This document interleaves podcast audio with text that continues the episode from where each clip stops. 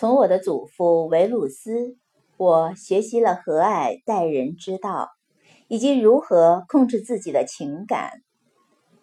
从别人对我父亲的称赞和我自己对他的回忆中，我学习了谦逊和勇敢。从我的母亲，我学习了敬畏上帝、慷慨，不仅是不肯为恶，甚至不起为恶的念头，并且进一步过朴实的生活，摒绝一切富贵之家的恶习。是我的曾祖送我进了公立学校。给我延请优秀的家庭教师，并且指示我在求学方面不惜斥用巨资。我的教师训导我，不要在竞车场中参加拥护蓝背心一派或绿背心一派，也不要在比武场中参加拥护那轻盾武士或重盾武士。不要避免劳苦，要减少欲望。凡事要自己动手做，少管别人的闲事，不可听信流言。戴奥格赖特斯训导我，不要关心琐细的事情，不要听信奇迹贩子和巫师们所说的那些有关驱鬼符咒的话，以及类似的怪话。不要要鹌鹑，不要对类似的游戏发生兴趣。听了别人的直言，不要愠怒，要勤修哲学，先研读，再诵习。从幼时即练习练习写对话，并且喜欢小木床、羊皮以及其他一切与希腊苦工哲学相关的事物。由于拉斯蒂克斯，我才注意到我的品格有改进。与锻炼的必要，不要误入诡辩的邪途，不要写空疏的文字，不要做老生常谈，不要装作为一个见者或无私的人，要避免修辞、诗歌与绮丽的文辞，不要穿着长袍在屋里踱来踱去，以及类似的荒谬举动。写信不要装腔作势，要写得像他自己从 s i n i s a 写给我的母亲的那封信的样子。对那些容易发脾气、冒犯人的人们，要随时准备和平相处，并且如果他们有意悔过知返，要半路迎上去。读书要细心，不可粗枝大叶，不求甚解。对于每一个骨舌如簧的人，不可太快地表示同意。最后，由于他，我才得以读到埃迪克提图的回忆录。这本书是从他的私人收藏之中拿出来借给我的。从阿波罗尼阿斯，我学习了自持自立的精神和坚定不移的决心，任何事都不听从运气。除了理性之外，绝不仰仗任何东西。在急剧的苦痛中，纵然是一个孩子的腰伤或是疾病缠身，也永不改变常态。我看出他本身就是一个活的榜样。一个人可以是很威严猛力，同时也是很柔和。贵人从不知倦。我还看出他有实际经验。讲起道来从容不迫，但他从不认为这是他的特长。我还学得了如何接受朋友们的恩惠，既不可因此而丧失自尊，亦不可漠然地视为事之当然。从塞克斯特斯，我体会到一个和善的性格，一个家长控制下的家庭。合于自然之道的人生观，严肃而不虚假，随时小心照顾到朋友们的利益。对于没有知识的人和不讲理的人，能够容忍。他善于适应，和他在一起比听受阿谀还令人愉快。同时与他交往接触的人，无不对他极度钦仰。对于人生的基本原则之所以发觉。如何安排，他有把握，他有办法。他从不表现出愠怒或其他的情绪，或是完全超出情绪的影响之外，永远是和蔼可亲。对人赞美而不欲扬过分，饱学而不炫弄。从文法家亚历山大，我学习了避免挑剔别人的错。别人谈吐中用了粗鄙的字眼，或不合文法，或发音错误，都不要公然指责。要在回答的时候巧妙的、正确的使用那个词句。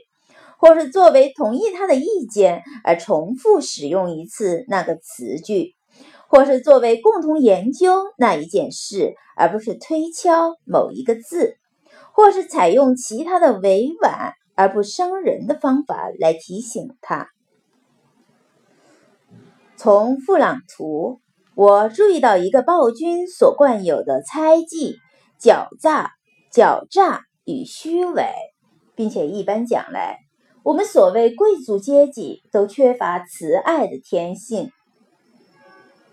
从柏拉图主义者亚历山大，我学习到，在不必要时不可常对任何人说，或在信里说“我太忙了”，也不可以此为借口而逃避我们对人应尽的义务。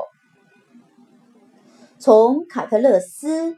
我学习到，一个朋友若是对你有怨言，纵然是无理取闹，亦不可忽视。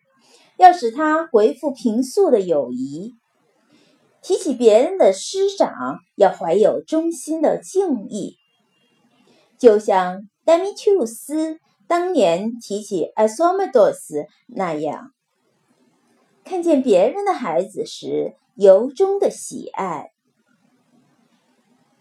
从我的兄弟塞伯类斯，我学习到对家庭的爱，对真理的爱，对公道的爱，并且多亏了他得以结识 s r a c y Henry Vidal、Cato、Deer、Brutus。我从他学习到，所谓一个国家，即是根据个人平等与言论自由，以制定一套法律。适用于所有的人。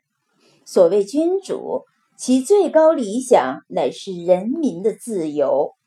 我从他还学习到，对于哲学能坚定不移地加以尊重，随时帮助别人，热心施舍，保持乐观，信任朋友的善意。有人前来请益，他是绝对的坦白直言。他指所好所恶，他的朋友们无需猜测，他说的明明白白。从马克西摩斯，我学习到自制和励志坚定，在病中以及在其他一切情况中保持愉快的心境，要有一个严肃与和蔼妥为配合的性格，做点什么事情不要口出怨言。他使得人人都相信他是心口如一，他无论做什么事都非出自恶意，他遇事不慌，临事不惧，聪人不破，但亦不拖延，从不手足失措，从不沮丧，从不强作笑容，更从不发脾气或是猜疑。他为善不倦，慈悲为怀。诚实无欺，他给人一个印象，他是一个根本不会旁出邪意的人，也不是一个被强纳入正轨的人。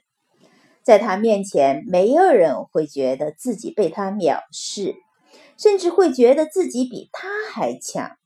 在适当的范围内，他和人谈笑风生。从我的父亲。我学习到一团和气。主意打定之前仔细考虑，主意打定之后坚定不移。对一般人所谓的尊荣，并不妄求，但爱实事求是的工作。为了公共的利益，虚心听取别人的意见，毫不迟疑地给每个人应得的报酬。靠经验，他知道什么时候该坚持，什么时候该放松。他压抑了一切的青春的欲望。他待人的精神也是可称道的，从不强邀朋友们陪他吃晚饭，也不强邀他们陪他出去旅行。凡因故不能陪他的人，在他归来之后，都觉得他并未稍存芥蒂。在会议中，他总是殚思竭虑，负责认真。他遇事追根究底，从不以肤浅的印象为满足。与朋友交。既不厌倦，亦不狭妮，应付任何事变，均能镇定自持，不改平常的风度。他对事有远见，最琐细处亦照顾周到，而不故作花样。他在位时，不准人对他公开赞扬或做任何阿谀，处理国事废寝忘食。公事之初，则力求尊节，因此而蒙受指责，亦所甘愿。在宗教上，他不迷信；对人，他不他不沽名钓誉，更不媚视取容。是的，他对一切都是冷静而坚定，从无失态之处，亦不喜花样翻新。命运之神赐给他的生活上的享受，他一概接受。既不得意洋洋，亦不觉受之有愧。有的享受的时候，尽量享受，视为当然；没得享受的时候，亦不觉得遗憾。没有人能批评他犯有诡辩、戏谑或卖弄学问的毛病。他之为人是成熟的、完善的，不受阿谀的，能自治，亦能治人。此外，他对真正的哲学家有高度的敬爱，对冒牌的哲学家亦不加谴责。不过慎防被他们引入歧途。他不拒人于千里之外，言谈自如而不令人生厌。他合理的注意身体健康，并不是过度的贪生，也不是过分的注重外表，不过是不肯过于忽略身体。所以他很少时候需要起灵于医药。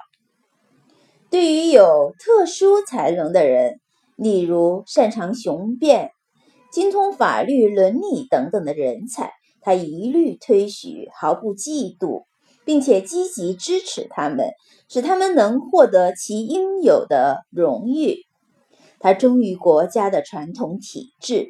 但不娇柔造作，令人感觉到他是在遵守古法。他不善变，更无举棋不定的毛病，而是专心致志，绝不旁骛。他于剧烈头痛发作之后，立刻照常工作，而且是格外勤奋努力。他事无不可对人言，很少有秘密，亦不常有秘密。偶尔保持秘密，也只是政治方面的秘密。他对于公共娱乐、公用建筑以及公款的分配，都处理得头头是道，做该做的事，而并不顾得虚名。他并不随时沐浴，不喜欢大兴土木。对于饮食、服装的质料与颜色，以及奴仆是否面貌姣好，他都不大理会。他的长袍是在海滨别墅做的，他的大部分供应是来自 l a n y o n v i l l 我们知道，在 c h e s c a l o 税吏向他道歉时，他的态度是什么样子。他的日常行径大抵如是。他既不鲁莽，并不骄横，做事从容不迫，永无汗流浃背的狼狈之状。每件事都是一个人独处考虑，好整以暇，平心静气，有条不紊，勇敢而坚定。人们评价苏格拉底的话，同样的可以适用于他，那便是有许多事他可以享受，亦可以禁绝。但一般人则只是贪求而不能禁绝，享受而不逾度，禁绝而不以为苦，正是完美的坚强的意志之表现。在马克西摩斯病时，他所表现的亦正是如此。感谢上天，给了我好的祖父们。好的父母，好的姐姐，好的教师，好的伴侣，好的伴侣，亲戚、朋友，几乎全都好。我从没有冒犯过他们任何人。虽然我的天性也很乖张，遇到机会也难免于这种过失，但是上天安排的好，我从未遭遇过这种考验的机会。由我的祖父的妃子养育我的时间，幸而不算太久。我长久地保持了青春的节操，在未到适当时间之前，未曾试过女色，实际上是向后展颜。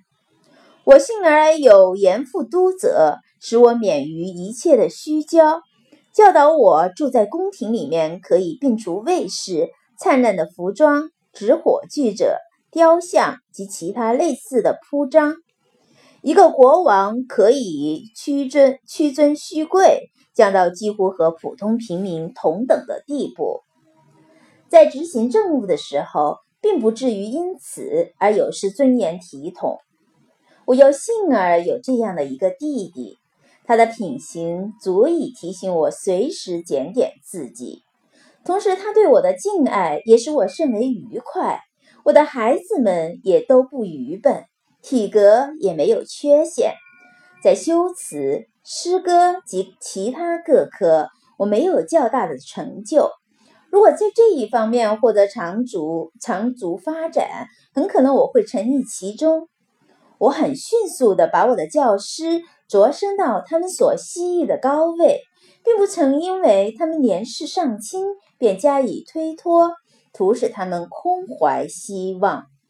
我要幸而获识阿波罗尼阿斯、拉斯蒂克斯、马克西摩斯，可与自然之道的生活，其真意所在，我常能清晰的领悟。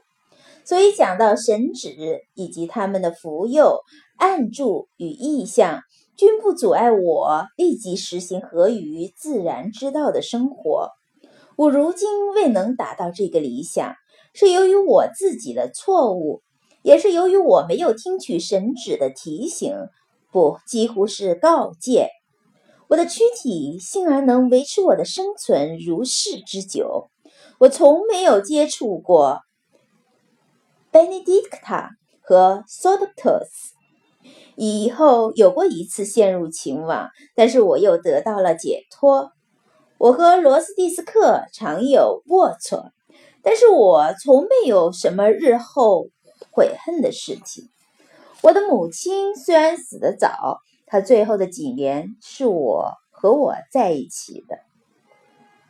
凡是有人发生经济困难，或是需要其他的帮助，我总是不吝予以援手，也从没有一次发觉手边没有钱。我自己也从来没有接受别人帮助的需要。我幸而有一个贤妻，如此的柔顺，如此的亲爱，如此的朴素。我的孩子们也不缺乏良好的教师。靠了梦中的指示，我治愈了吐血、头眩的毛病，就像解决了其他的疑难一般。在卡塔也有过这种灵验。你需要如此做。我要攻读哲学的时候，没有落在一个诡辩者的手里，也没有只是坐在书桌旁边变成一个分析三段论的人，也没有忙着研究自然界现象。上述的这一切，若没有神旨眷顾或命运亨托，是亨通是不可能办到的。